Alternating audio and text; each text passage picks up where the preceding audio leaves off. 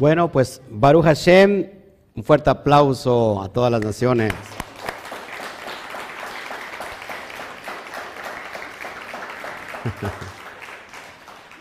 Pues un fuerte aplauso al Eterno.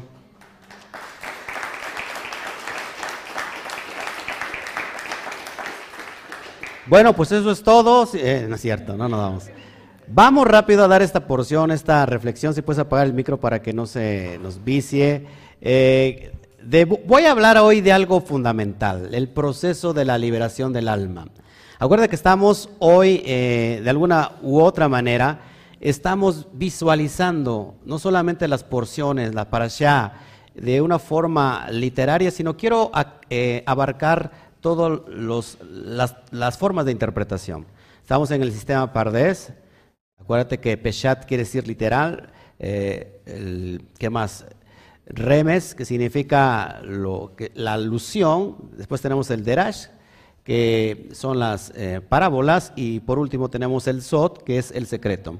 El secreto de la Torah o el secreto del alma. Y todavía tenemos el Sot de los Sot, que bueno, a esos niveles todavía no nos vamos a meter porque creo que nos volveríamos locos. Pero hoy, si hay un proceso de liberación, antes de que suceda de una forma masiva, de una forma literaria o literal, tiene que suceder algo antes en el ser del hombre. Y ese es que el interior del hombre sea rescatado de sí mismo. Y hoy esta porción nos habla mucho de estas cuestiones que vamos a estudiar, que vamos a analizar.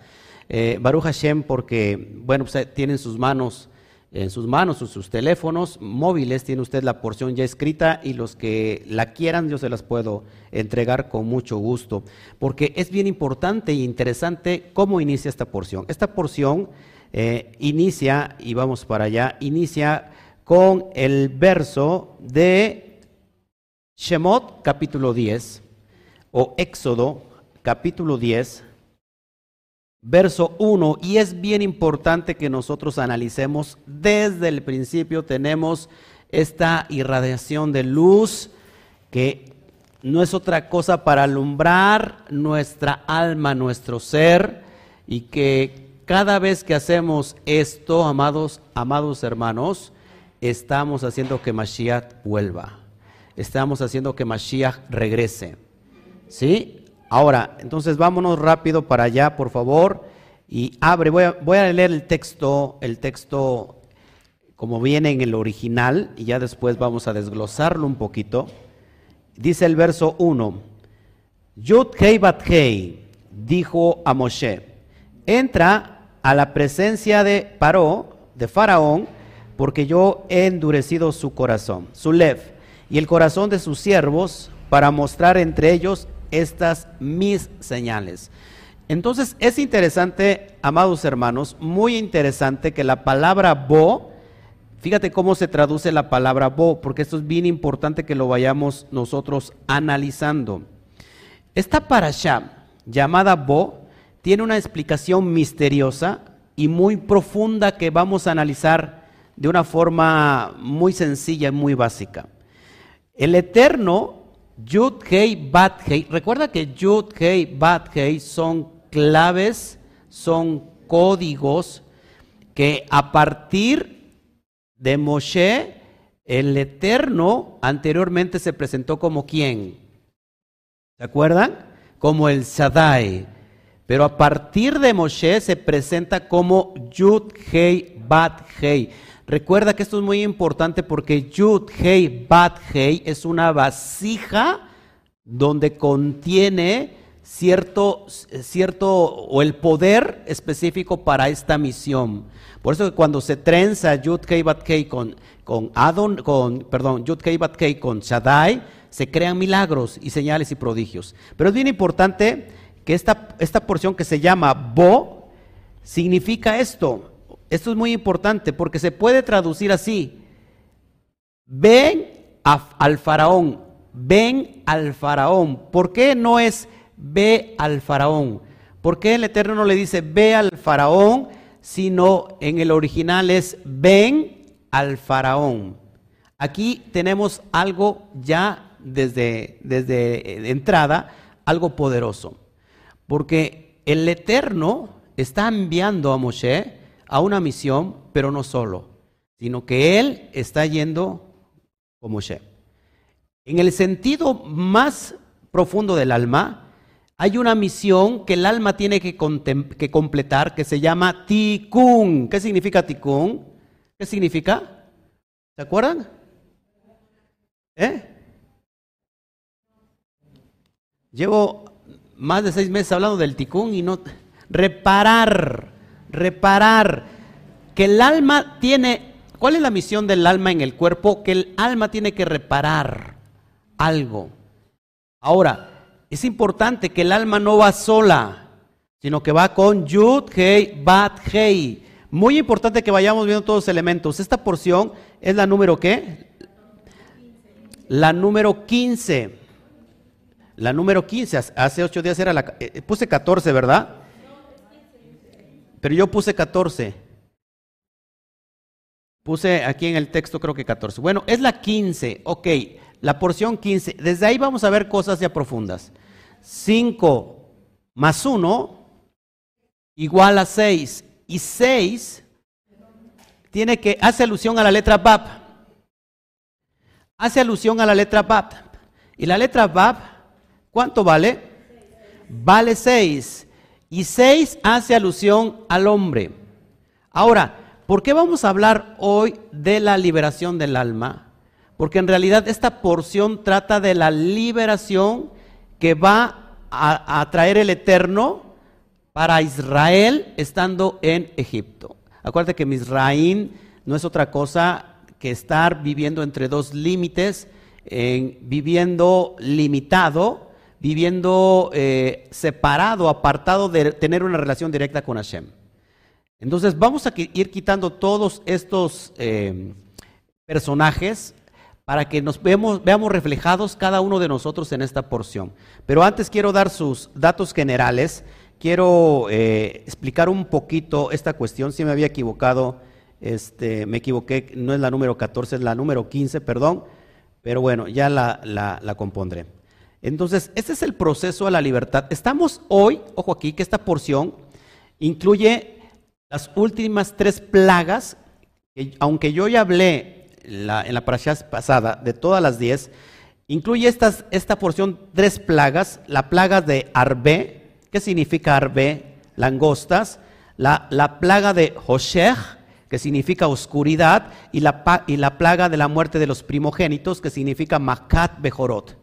Entonces, Arbe, Hoshech y Makat Bejorot son las estas plagas, tres últimas plagas que menciona esta porción. Muy importante que analicemos esto, porque si, se dan cuenta, el, hombre en la tierra está viviendo en un tiempo de oscuridad, en un tiempo de una densa oscuridad, como dice el relato de, Éxodo, de Shemot, que estaban viviendo en una densa oscuridad. Solamente para traer eh, aquí más entendimiento, que aunque la Torah, ojo aquí, esta plaga que vimos de las langostas es una plaga completamente feroz que acabó, que arrasó, aunque la Torah menciona otra plaga de langostas, y eso lo vemos en el Tanaj, acuérdense que Joel, el profeta Joel, menciona sobre la diferencia, sobre una plaga de, langostas, pero esta plaga de, de Joel incluía tres plagas en una,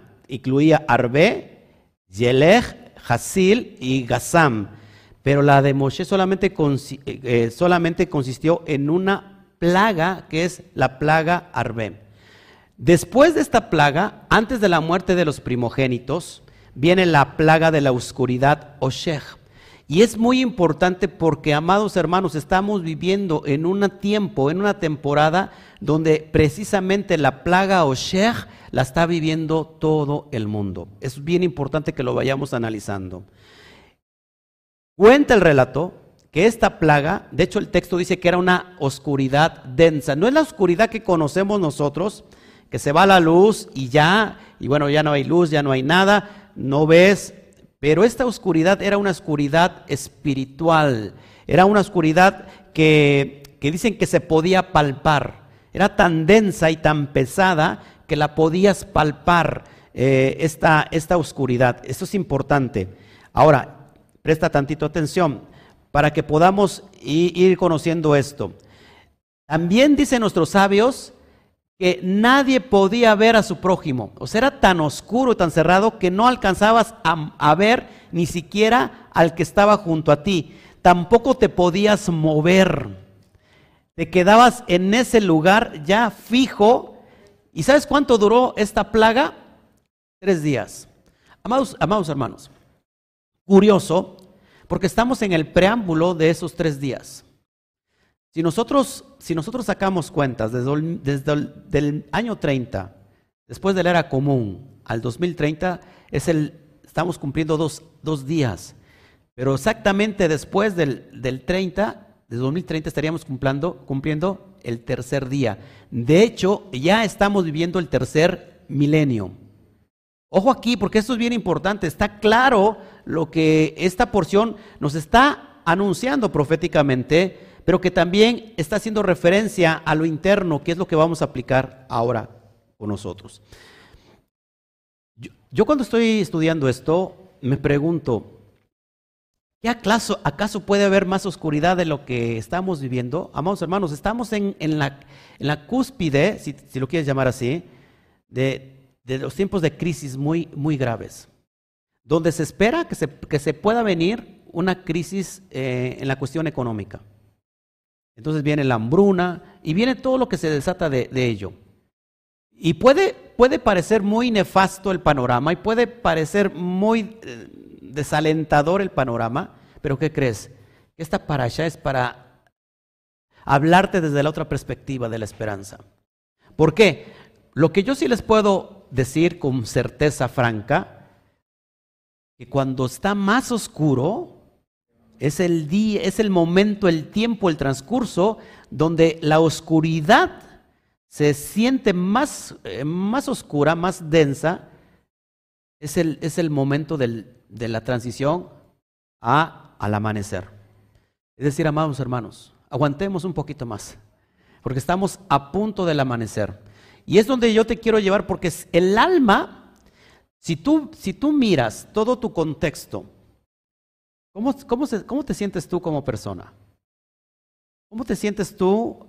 Eh, en lugar de alentarte, te desalientas, ves noticias malas, ves que ahora en la zona pues ya van a empezar a cerrar todo otra vez. Y lo de menos es encerrarnos. Pero ¿qué va a pasar con las personas que viven al día, que trabajan para poder vivir, porque prácticamente si no trabajan no comen. ¿Qué va a pasar con todo eso? ¿Qué va a pasar con todo ese descontrol? Luego las vacunas aquí, las vacunas allá. Están entrando vacunas de diferentes, de diferentes farmacéuticas y ahora las puede comprar hasta los, las, las empresas y las pueden vender. ¿Dónde, ¿Cuál es el descontrol que tenemos aquí, amados hermanos? No vengo a hablar de política, pero sí resulta muy importante, amados hermanos, el tiempo que estamos viviendo. Y precisamente esta porción de qué nos habla?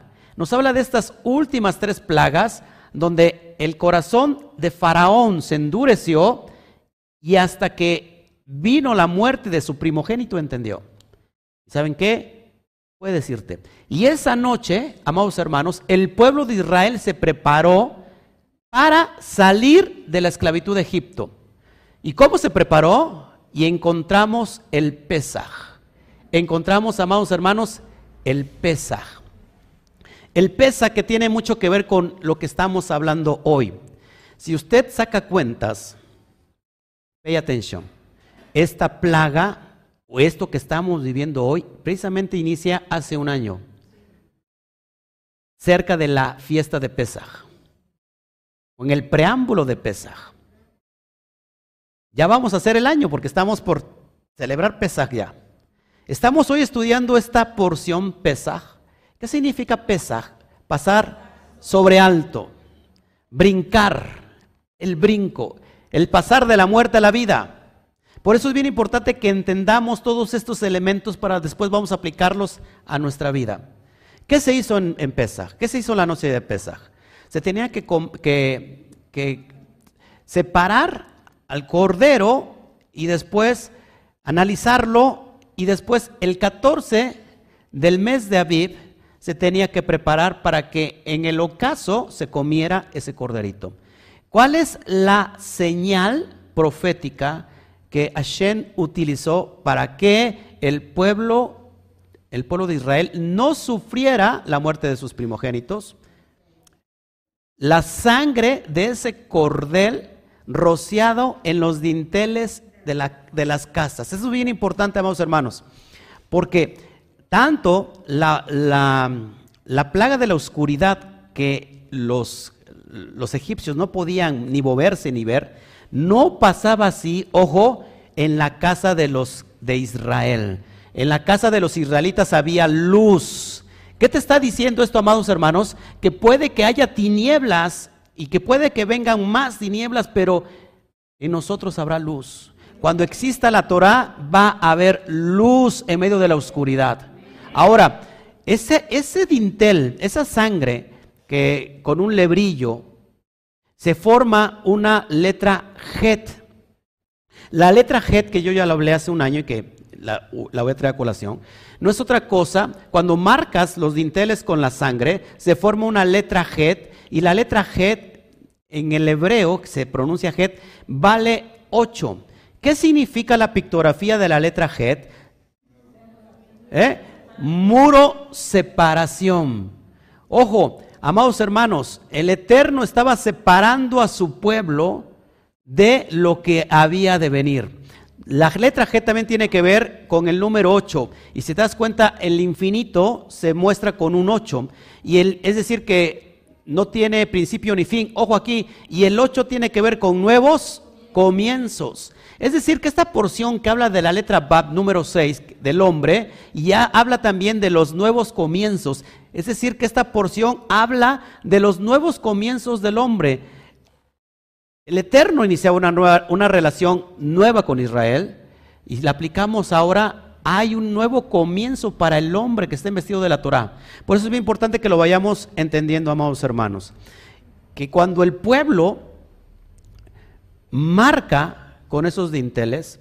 ¿Qué significa? La sangre significa pacto. Significa pacto. Cada vez que nosotros empezamos, como decía hace un ratito Alberto, cuando nosotros obedecemos, estamos en ese pacto. Así que de alguna u otra manera estamos marcados, estamos sellando nuestras casas, nuestras puertas, para que esta enfermedad, si así lo quieres ver, pase por alto.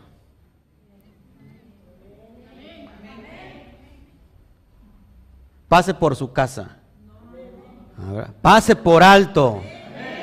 Así se dice, amén.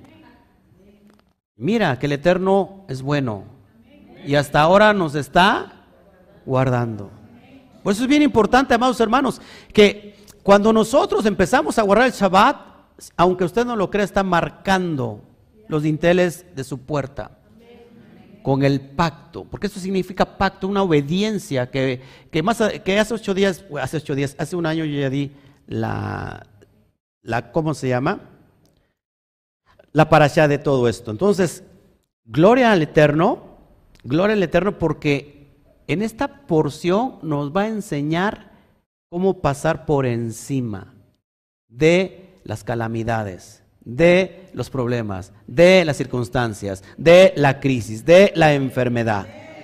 O sea que este mensaje es para elevar tu alma, para elevar tu fe, para elevar tu, tu ¿cómo se llama? Tu conciencia, para elevar... ¿Sí? ¿Estás conmigo o no?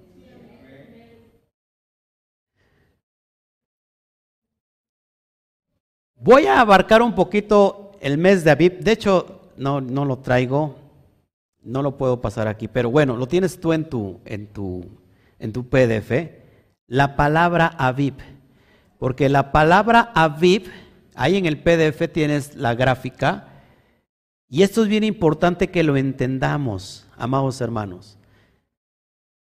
Aunque la pandemia se dio prácticamente en el 2019, a finales, y empezó a moverse en el 2020 en esa comunidad china y prácticamente al inicio de Pesach fue cuando ya se dio todo esto, es bien importante que pongamos atención en el mes de Aviv donde se da el Pesach. ¿Qué significa Aviv? Significa primavera. Ojo aquí, amados hermanos. Entonces, Aviv hace referencia al nacimiento de las espigas, por eso le dice primavera. La palabra Aviv, ojo aquí, está formada de tres letras. Y estas tres letras nos van a enseñar hoy el Sot de lo que estamos viendo y lo que vamos a ver.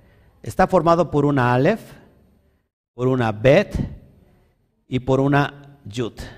Aleph, Bet, Yud. Y Bet respectivamente. Es decir, son cuatro letras, no tres, perdón. Son cuatro letras, cuatro letras. Nuevamente, Aleph, Bet, Yud y Bet. Ahora, si nosotros lo vemos en la pictografía hebrea, y lo voy a poner en, el, en, el, en la portada del, del video después de esto. Es lo que iba yo a jalar cuando estaba yo ahí. No, no estábamos chismoseando, estábamos hablando de cosas bien interesantes, ¿verdad? espirituales. Ya ve, me robó usted el tiempo, me robaron el tiempo y, y esa es la gráfica que iba yo a subir acá. ahí la tengo, pero bueno, ya, es que la tengo en... Ahora, ojo aquí. El Aleph, el Aleph que representa, es más, si, si, quieren rápido, póngame, póngame aquí el, el, pizarrón y se las dibujo, al menos a los que están aquí, porque no, no la traigo aquí, o déjenme ver si la traigo aquí de una vez. O si la ponemos acá a ver si se ve, ¿ok? ¿Eh? No, es que si la traía, Acá si quieren para que se alcance a ver. A ver, déjenme, déjenme, déjenme ver. Aquí hermanos, aquí hermanos, acá. Con cuidado.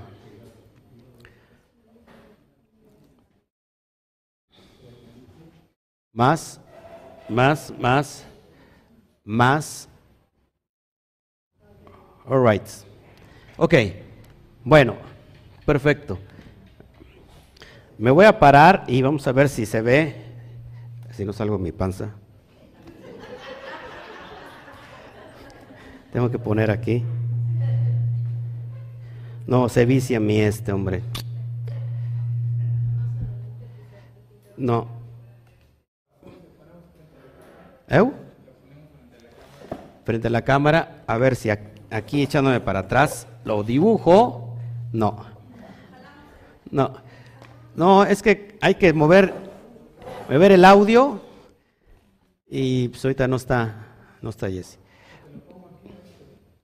A ver, si lo pones más atrás, un poquito más. Ahí, ahí mero. Bueno, ahí tienes en pantalla un Aleph, una Bet, una Yud y una Bet. Aviv, así se, así se, se escribe Aviv, haciendo alusión al mes o el mes de Nisan. No se estás moviendo mucho, Albertito. El mes de Nisan, este, no, ya te, saliste. Espérame. No, quítalo porque es que, es que necesitamos algo fijo. Ay, ¿cómo le hago? Es que ya no puedo desconectar nada aquí. Ay, ay, ay. Bueno, a ver, lo voy a jalar. Permítame tantito, por favor. Permítame tantito. Ya me pueden quitar el, de aquí el pizarrón, porque de todos modos ya no voy a... Permítame tantito, por favor. No se nos vaya, ¿eh? Bueno, les muestro esto, mientras tratamos de, arreglar esto. Bueno, el mes de Aviv tiene encriptado ahí, de acuerdo a la pictografía, tiene una letra Aleph, tiene una, letra Bet, tiene una letra Yud y tiene otra letra Bet. ¿Y qué es esto, amados hermanos? Es algo profético, que la letra Aleph representa al Abacadosh. Después tenemos una letra Bet, que representa la casa de Yehudá, casa de Judá. Después, después le sigue la letra Yud, que es acuérdense que la letra Yu tiene que ver con la diestra de poder, con el Geset, con la bondad, con el Rajen del Eterno, y que, y que de alguna manera también es, eh, representa al Mashiach. Y por último tenemos la letra Bet, eh, que nunca también lo dieron de alta ahí, ¿verdad? Eh, la letra Bet, que tiene que ver con otra casa, y otra casa es la casa de Efraín. ¿Qué significa Abib? Presten mucha atención porque eso es lo importante. ¿Qué significa Abib? Abib significa, amados hermanos, Abib significa que el Abacadosh va a unificar a través de la diestra de su poder, el Padre uniendo a las dos casas a través del Mashiach. Así que, amados hermanos, estamos en un tiempo de redención. Estamos en un tiempo final de redención donde veremos la mano poderosa de Hashem utilizando al Mashiach para unificar lo que se dividió. Hay dos casas que tienen que ser unidas. La letra Bet hace alusión al... ¿Cuánto vale la letra Bet? Dos. Y la narración de la creación inicia precisamente con la letra Bet. La letra Bet que ya proféticamente estaba el Eterno señalando que iba a venir una, una división, una separación y que ahora el Eterno, el propósito es volver a unificar lo que se ha dividido. Ojo aquí, que entonces estamos viviendo tiempos claves y precisos para que podamos nosotros entender qué es lo que acontece en el preámbulo de la liberación, porque el Pesach tiene que ver con la liberación. Todos aquí, déjenme ver si me cargo otra vez mi cámara. ¿Tiene que ver con qué? Con la liberación. Perfecto, creo que ya está dañado el, el tema este. Permítame tantito, por favor. Espero que no. Ok, todos aquí. Me, me posesiono para ver si puedo. Y si no, ya es el último intento y si no, pues ya. Ya, ya estaremos arreglando después esto. Por favor. Sí, amados hermanos, entonces PESAC tiene que ver con el proceso de liberación. No, no, no, tengo señal. Está, no sé esté dañado ya el... Bueno, No estaba, no contaba yo con esto, pero bueno. Entonces, entonces amados hermanos, ya para ir cerrando esta, esta cuestión, ya que estamos teniendo esos problemas, importante, el mundo está en un estado de oscuridad, porque la mayoría de las personas están encerradas en su Egipto personal. Son esclavas de sus posesiones materiales y el deseo de recibir es como vivir en un cuerpo sin cabeza. El Eterno está haciendo nosotros que vayamos a rescatar a nuestra propia alma, que el Eterno va con nosotros y que nos vamos a encontrar con la dureza del, del corazón de Faraón. ¿Quién es el Faraón en nosotros?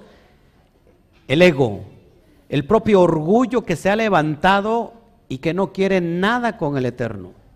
Hoy es el tiempo donde nosotros estaremos la transición de que el Eterno nos está separando de lo que viene. Está haciendo una separación en nuestra alma para venir a buscar la luz. Y ese es el camino que estamos nosotros recorriendo. Yo puedo cerrar con todo esto diciendo que esto se le conoce como Teshuvah. ¿Qué significa teshuvah? Arrepentimiento. La teshuvah del alma consiste en que esa alma sea rescatada del Egipto personal. ¿Cómo lo logro? ¿Cómo lo hacemos? Con teshuvah. ¿Qué significa teshuvah? Con arrepentimiento. Después de esto vamos a ver cómo las, aguas se abren en la, en la porción siguiente y cómo todo el pueblo es sumergido en el mar. Cada vez que el, alma, ojo aquí, cada vez que el alma es rescatada del exilio, esta tiene que ser sumergida en el agua de la Torah.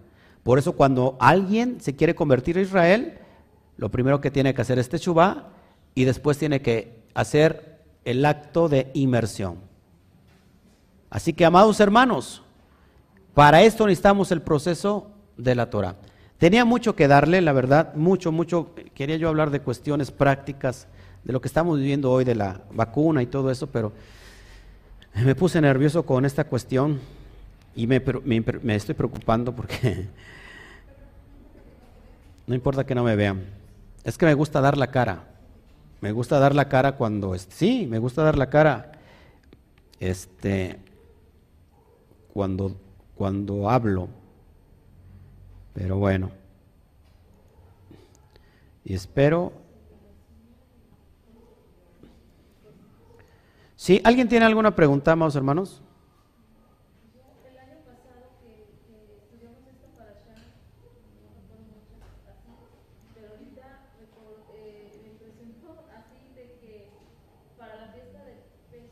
fue endureciendo su corazón, de, no quería que fueran los niños, las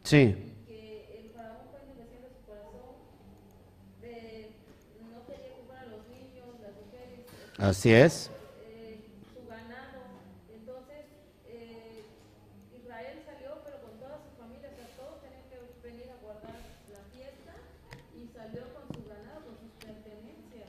Así es. Que, que Egipto se quedara con lo que le pertenece a Israel. Claro, por supuesto. Así que el Eterno no nos va a dejar desamparados. El Eterno no nos va a dejar olvidados. Sabemos que algo está por acontecer. Así que vamos hermanos, pues qué, qué tristeza que, me haya pasado esto. Ya no me vuelve a pasar, se los prometo. Este, es lo que quería entregarles, que solamente quiero reafirmar el tiempo que no dudemos en lo que el Eterno nos tiene ya listos, preparados. Que antes del proceso de una liberación masiva tiene que venir el proceso de una liberación individual. Así que cuando nosotros estamos acercándonos al proceso de liberación individual, entonces está armando en el mundo espiritual ese momento específico para una liberación a nivel mundial, una liberación eh, a nivel corporativa. No va a suceder antes si nosotros no recapacitamos. Si aún en estos tiempos de crisis no nos ponemos a meditar qué es nuestra vida, qué estamos haciendo con nuestra vida, qué estamos haciendo con el propósito que se nos dio para hacer en la tierra, qué estamos dejando de hacer. En realidad estamos hoy viviendo de humildad y diciéndole al Creador, sabes que tú tienes el control y hoy me arrepiento de todo el mal que pueda yo haber hecho, de lo que no hice. Y hoy, Padre, tú tienes todo el control absoluto. Trae en mi libertad. Ahora, la persona que es libre, el alma que es libre, tiene que tener el fundamento para poder aprender a vivir en esa libertad, porque si no, esa alma se pierde también. Y ese fundamento es la Torah, amados hermanos. La Torah la que nos lleva a esas dimensiones. La Torah es luz y el alma es luz. Así que el alma vuelve a la luz. El alma se ha envuelto durante mucho tiempo en oscuridad. Y, el alma y el cuerpo tiene miedo, el cuerpo tiene miedo a morir. Por eso se, se siente endeble por lo que está viviendo ahora. el cuerpo tiene miedo a vivir. Pero el alma busca siempre ir a la luz. Así que, amados hermanos, estamos viviendo en tiempos de crisis, sí. Estamos viviendo en tiempos delicados, sí. Estamos viviendo en tiempos de muerte, sí. Pero también estamos viviendo en tiempos tremendos de oportunidad para ver la mano gloriosa de Hashem sobre nosotros. ¿Hacia qué lado te vas a dirigir? ¿Es el vaso medio vacío o el vaso medio lleno? ¿Qué es lo que estamos viendo? Pastor, ahorita se me viene a la mente cuando usted decía del 2021, ¿no? decía que son los CAF y la ALE. Sí, 2021 son dos letras Kaf y una Aleph. Pero a mí lo que me llama la atención, que el otro día usted explicó, que cuando el Aleph toca la tierra, suceden maravillas. Cuando el Aleph toca la tierra se convierte en Pele. Y el Pele significa milagros, maravillas. Entonces este año, Es de milagros y maravillas. Pero, pero también es de juicio. Aleph tocando la tierra, acuérdate que lo digo por las personas nuevecitas, Aleph que representa al Todopoderoso, cuando yo invierto las letras Aleph, Lamet y Pei y los, y los volteo, me suena la palabra Pele. Y la palabra Pele significa milagros, señales o prodigios. Así que, amados hermanos, 2021, apúntelo en su corazón, 2021, el Aleph toca la tierra. Y cuando toca la tierra, suceden cosas sobrenaturales. O te endurecerás como faraón y aún viendo las plagas, te endurecerás y te endurecerás, o te rendirás completamente al Aleph. Y dependes ahora del Aleph, para que entonces no importa, no importa si hay un Egipto, no importa si hay un faraón, si existe el Aleph, existe redención. Amén. Dale un fuerte aplauso al Todopoderoso.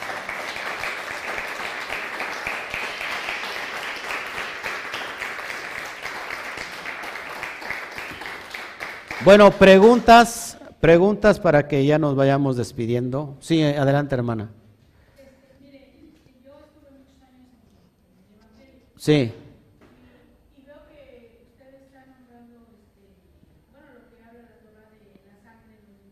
De,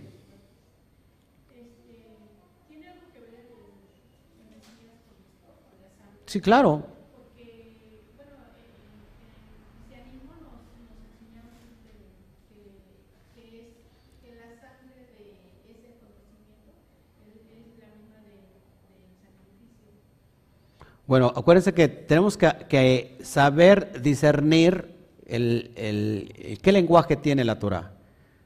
¿Es literal o es en analogía? En analogía es, meta- es eh, metafórico. Por supuesto que la sangre del, porque de hecho la sangre del cordero que se unta es en alusión a la venta de Yosef Hasadik, porque acuérdate que Yosef lo vendieron sus hermanos y tomaron su manto y lo mancharon con sangre de un animal porque habían dicho que se lo habían co- comido la bestia. ¿Cuál es el retroceso? Porque el, pueblo de Israel fue 400 más de 400 años a la esclavitud por, la, por el maltrato de Joseph. Maltrataron a Joseph, lo vendieron, lo infamaron y vino un castigo para todo Israel, porque Israel es, todos sus hermanos los que lo vendieron. Ahora, esos mismos elementos que, es, que- que fueron para la venta, para el, el maltrato de Joseph, ahora estos mismos elementos son utilizados en Pesach para traer liberación. Es decir, un proceso de, de perdonar lo que Israel hizo a Joseph, su hermano. Usaron también lo- un, un manto donde agarraban la sangre y untaban con ese hisopo que estaba hecho de una tela usando al animal de un animal, la sangre de un animalito en alusión a Joseph. También está aludiendo, lógico, por supuesto, a la sangre del Mashiach. ¿Qué hace la sangre del Mashiach? El problema aquí, amados hermanos, que el Mashiach se maltrató. Yeshua, que es Sadik, también se vendió. Y hoy, ¿cuántos años? No llevamos 400 años de exilio, sino llevamos 2000 años de exilio. Ojo aquí. Por eso es bien importante entender esto. Los mismos retrocesos de, juicio son también los mismos procesos de, restauración. Está haciendo alusión, lógico, a esa sangre derramada del Sadik para la salvación de esa generación, en especial que nos está alcanzando hasta el día de hoy. Así que por la sangre de un justo, ojo aquí, puedes, puede salvar una, se puede salvar toda una generación. Por un justo se puede detener el juicio del Eterno. Acuérdate que Sodoma y Gomorra le dijo, no lo destruya, le dijo Abraham, ¿te acuerdas? Si hubiera 50 justos, destruirías, no. Y fue bajando y no existía ni un solo justo, por lo cual vino la destrucción. Ahora, por un solo justo se puede detener la destrucción.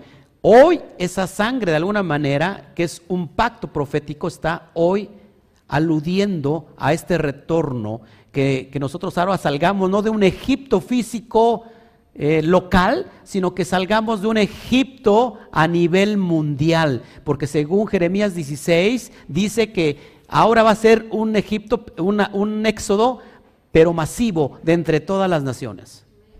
Así que estamos, punto, estamos eh, a, punto de ver en escena la grandiosidad del Eterno, atrayendo a sus hijos.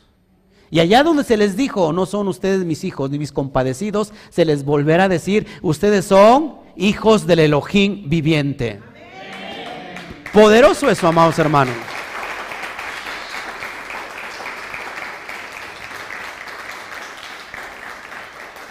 Ahora, esta es una vacuna para el alma.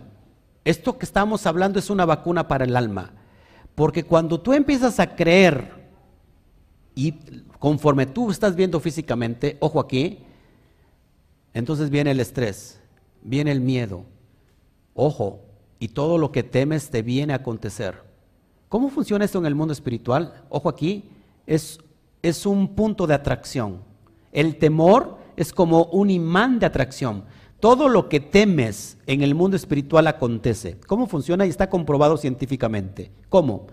Cuando tú, cuando tú te desesperas, cuando viene desánimo, cuando te estresas, cuando te, te, te entristeces, bajan tus defensas. Y al bajar tus defensas, ojo aquí, puedes enfermarte de cualquier cosa. ¿Cuál es la mortandad del COVID?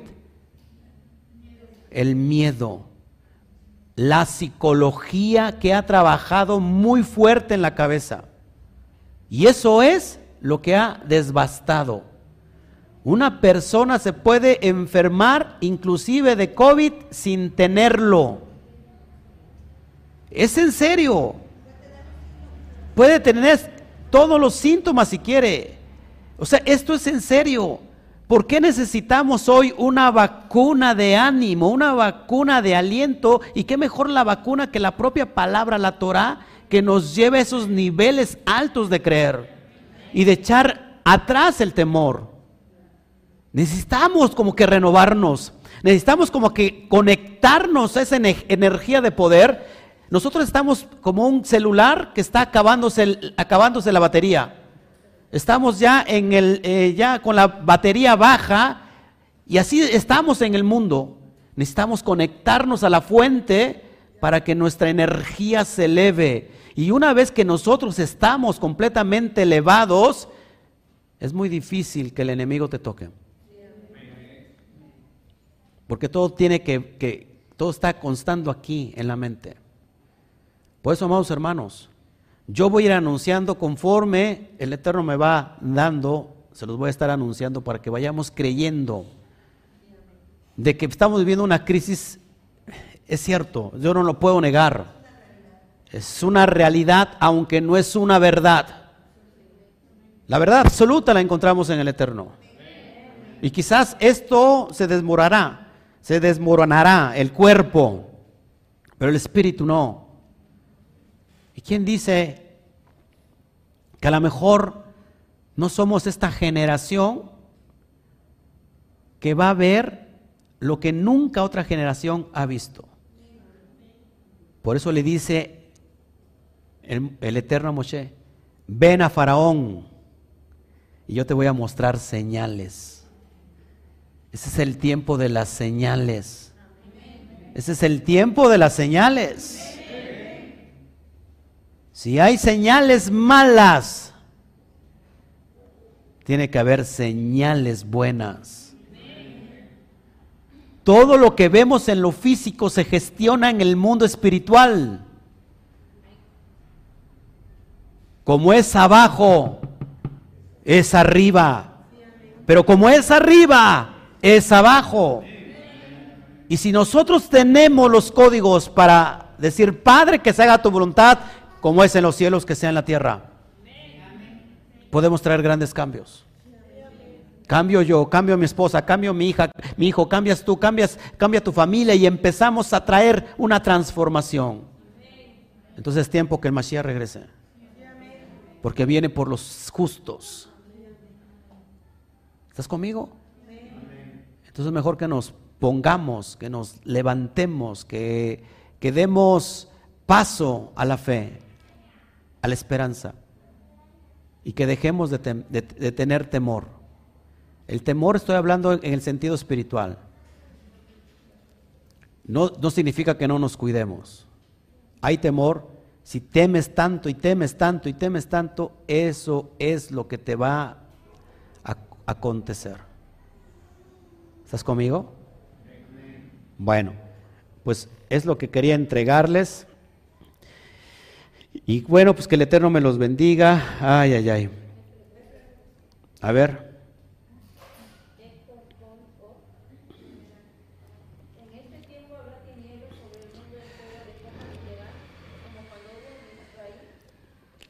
Puede ser, puede ser porque, aunque las tinieblas que estamos viviendo, amados hermanos, es en el, en el mundo espiritual.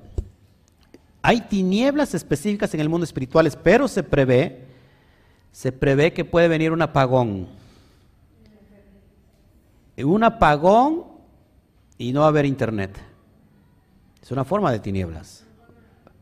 Ojo aquí, ¿eh? Ojo aquí, porque yo les voy, yo les, yo les, yo les estoy diciendo que vayan preparándose para si todo lo que tienen ustedes depende de internet, vayan bajando los estudios que le han servido, vayan pasándoles a través de un papel con una pluma.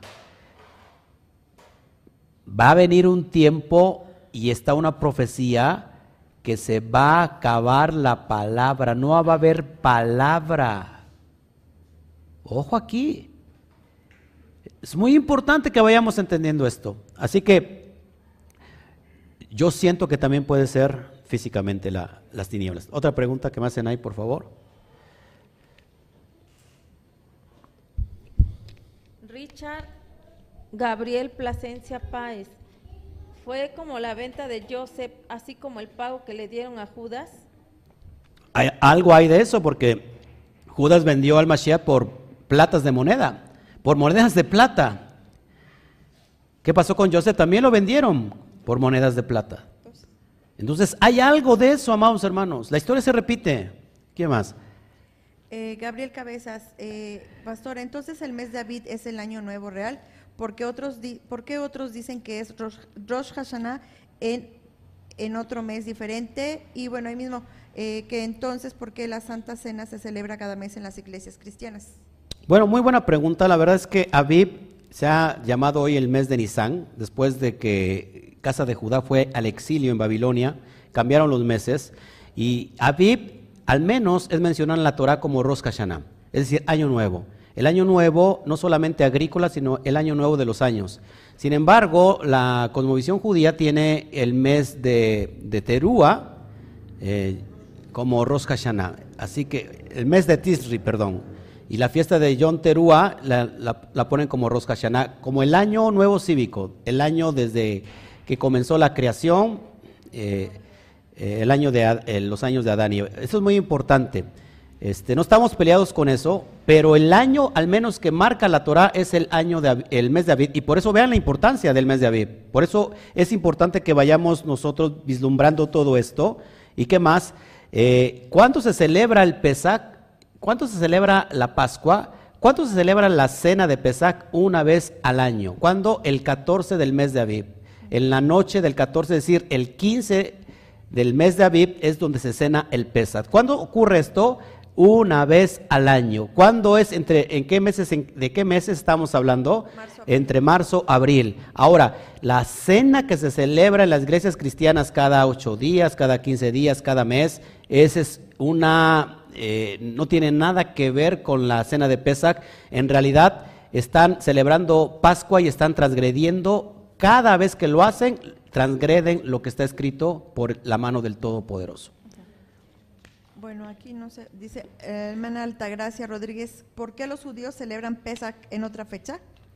No, no, no hay ningún judío que celebre Pesach en otra fecha. Todos los judíos celebran Pesach en la, en el 14, en la noche del 14.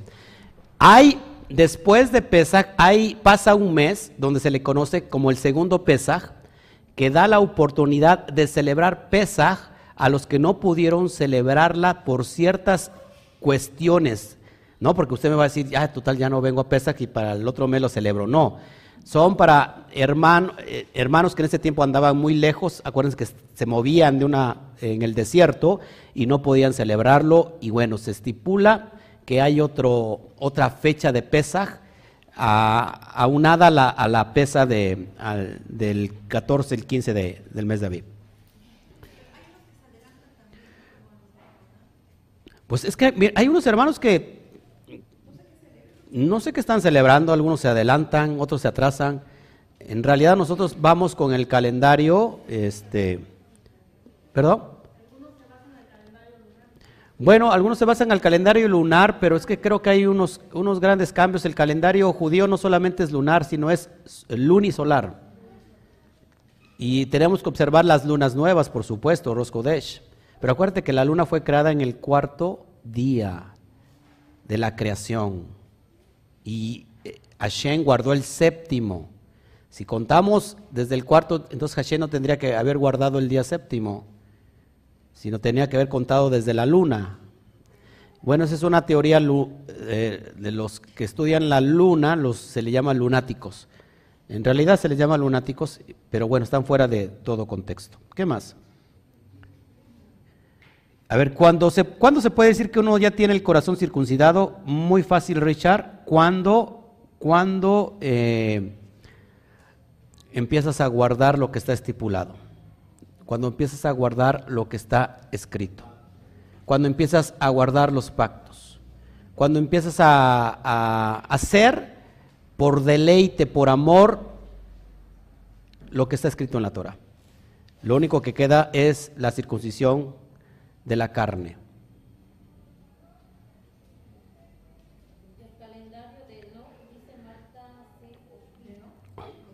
Bueno, lo que pasa en el calendario de Nox, es, bueno, es, es para otro tema y la verdad está muy interesante. Y estábamos hablando de Enoch hace un rato, ¿se acuerdan? Que es Hanok, en realidad es Hanok. Eh, ya hablaremos del tema. Acá, a ver, tengo una pregunta, eh, bueno, otra pregunta que a lo mejor está un poquito salida del tema. ¿Por qué algunos de raíces hacen las fiestas, la mesa, perdón, del vino y del pan cada Shabbat? ¿Está bien? Sí, se- eh, o sea, tú puedes poner tu, tu- tu vino, tu pan, o sea, no hay ningún problema. Eh, solamente son, son tradiciones que no están en contra de la Torah. Si lo puedes hacer bien, si no lo haces así tampoco no pasa nada. En realidad el Shabbat es un día especial. ¿Y por qué se pone la mesa de gala? Porque es un día especial y se tiene que hacer recepción. Se hace Kabbalat Shabbat. Mucha gente se queda así. ¿Cómo Kabbalat Shabbat? Kabbalat, Kabbalat significa recepción. Kabbalat significa recepción de. Recepción de Shabbat. Es decir, se recibe el Shabbat con oración, en armonía, y se pone una mesa de, de- gala, porque es una cena especial, específica, como para que entres Shabbat y estemos cenando en familia. ¿Se puede hacer así? Se hace así por lo mismo del, tema, pero bueno, cada quien lo puede hacer. Pero lo importante es que guardemos el, el día. Sabemos que estamos apartados, separados para el eterno. ¿Qué más?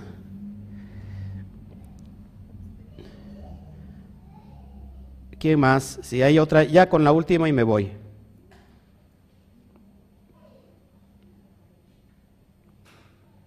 La última y me voy. ¿No? Bueno, pues yo creo que ya nos vamos entonces.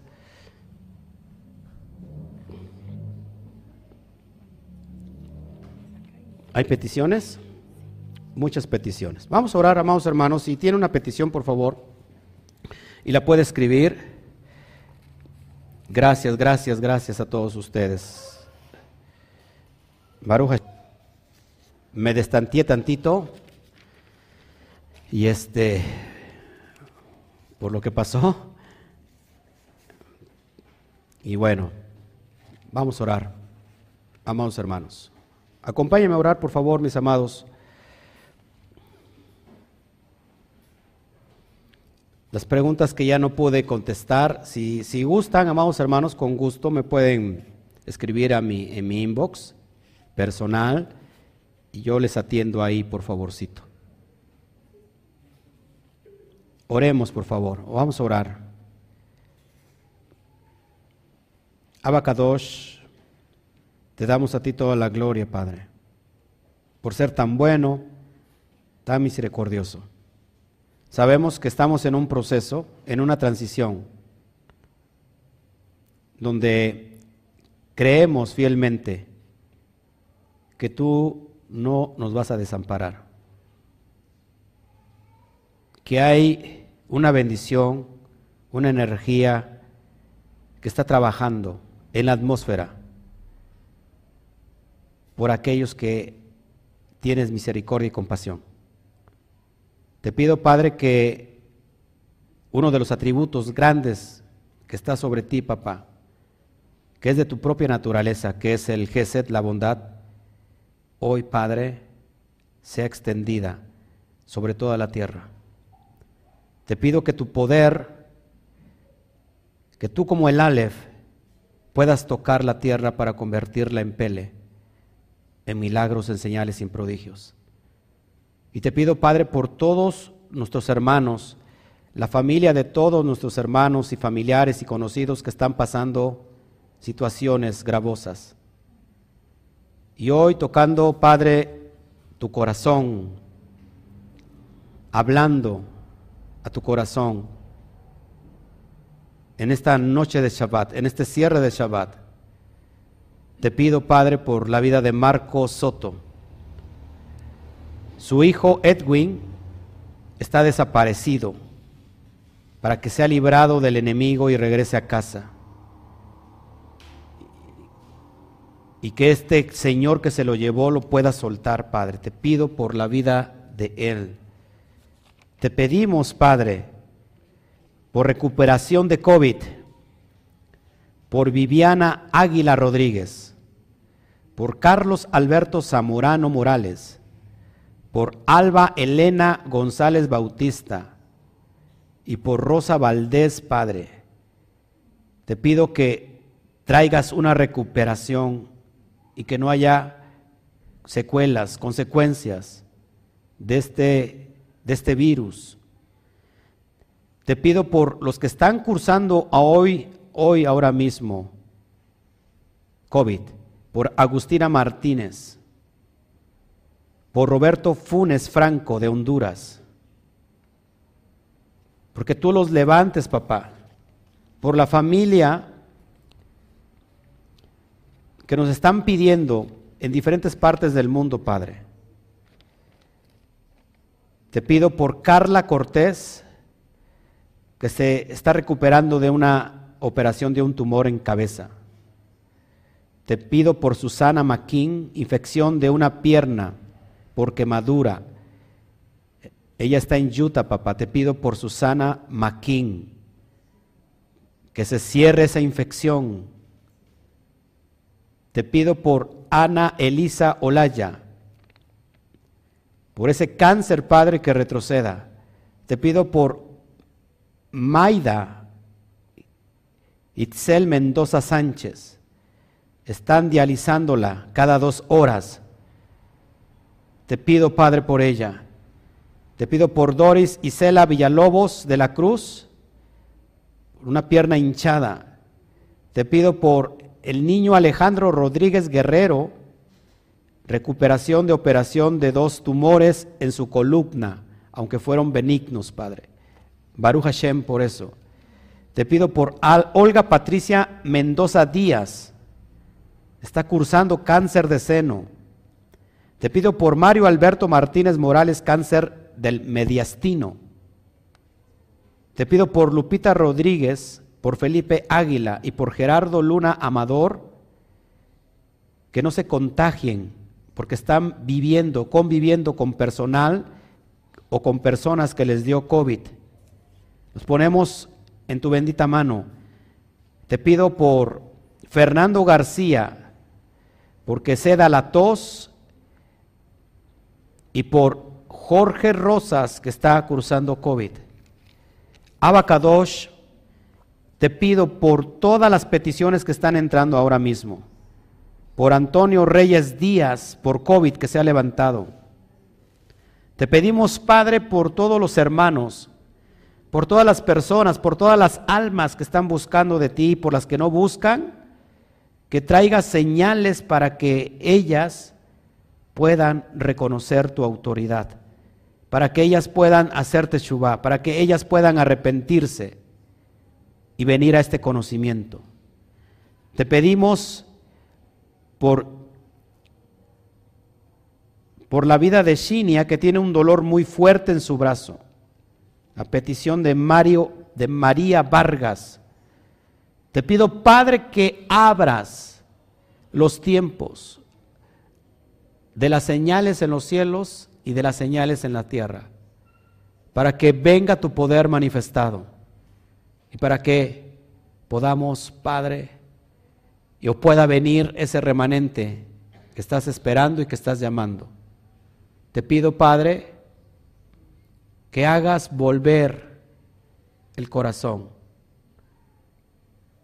que el espíritu de Elías, que en este momento, papá, está inundando las naciones, antes de que venga el día terrible, el, día de temor, pueda volver los corazones de los padres hacia los hijos y los corazones de los hijos hacia los padres.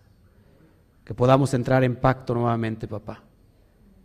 Y que nos acordemos de Abraham, de Isaac y de Jacob, nuestros padres. Y que esos pactos que están sobre ellos lleguen a nosotros, papá. Mundial Gracias porque en medio de la pandemia veremos manifestada tu gloria, tu absoluta gloria.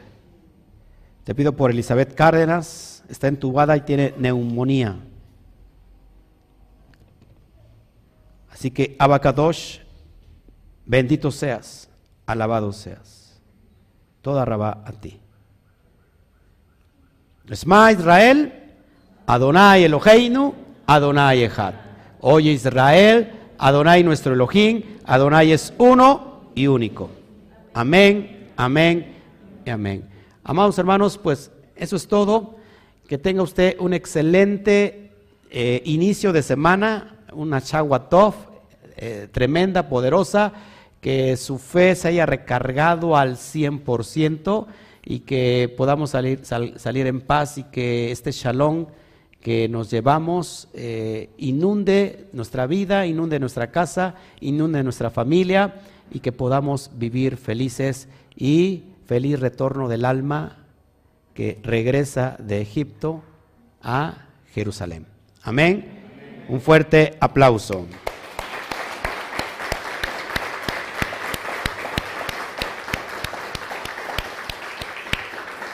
Nos vamos, no sin decir uno, dos, tres. Shawato. Nos vemos.